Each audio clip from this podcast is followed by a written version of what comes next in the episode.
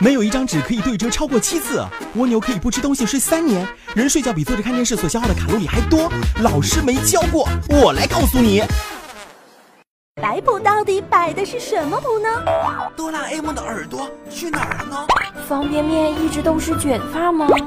听了下面的节目你就知道啦。Hello，大家好，我是莫林。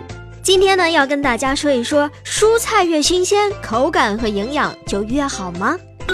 现在的人吃东西越来越讲究，什么东西都图个新鲜。吃肉要吃新鲜肉，恨不能从猪身上割一块直接塞到嘴里；吃菜要吃新鲜菜，最好刚从地里采摘出来，在衣服上蹭两下就吃下去。这种状态怎么看怎么像原始社会，一群男人外出打猎，猎到一头野猪，放倒后割块肉往嘴里一扔，嚼上两口就咽下去了。一帮女性外出采集植物，一边采一边往嘴里丢，嗯，好吃。那么问题来了，是不是越新鲜的蔬菜，它的口感和营养就越好呢？答案并不是这样的。科学家们的研究表明，新鲜并不一定意味着更有营养。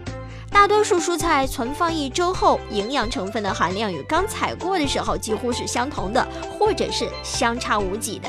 西红柿、马铃薯和菜花等蔬菜有效保存一周后，它们的营养成分变化并不大，只是维生素 C 的含量略有降低。而甘蓝、甜瓜、青椒和菠菜存放一周后，维生素 C 的营养物质和刚采集几乎没有什么变化。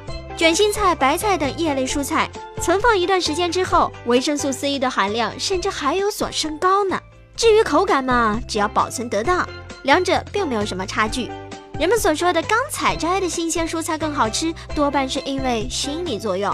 更为重要的是，咱们的祖先永远都没有办法想象今天的人们面对的食品安全形势有多么的严峻。由于大量使用农药、化肥以及其他有机肥来防治病虫害，蔬菜农药残留问题一直困扰着我们。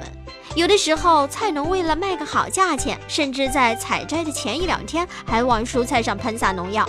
所以嘛，刚刚采摘的蔬菜往往带有很多种对人体有害的物质，而多放几天有助于农药挥发和分解，降低农药残留对健康的危害。这里是老师没教过，我是莫林，感谢收听，下个时段我们再见。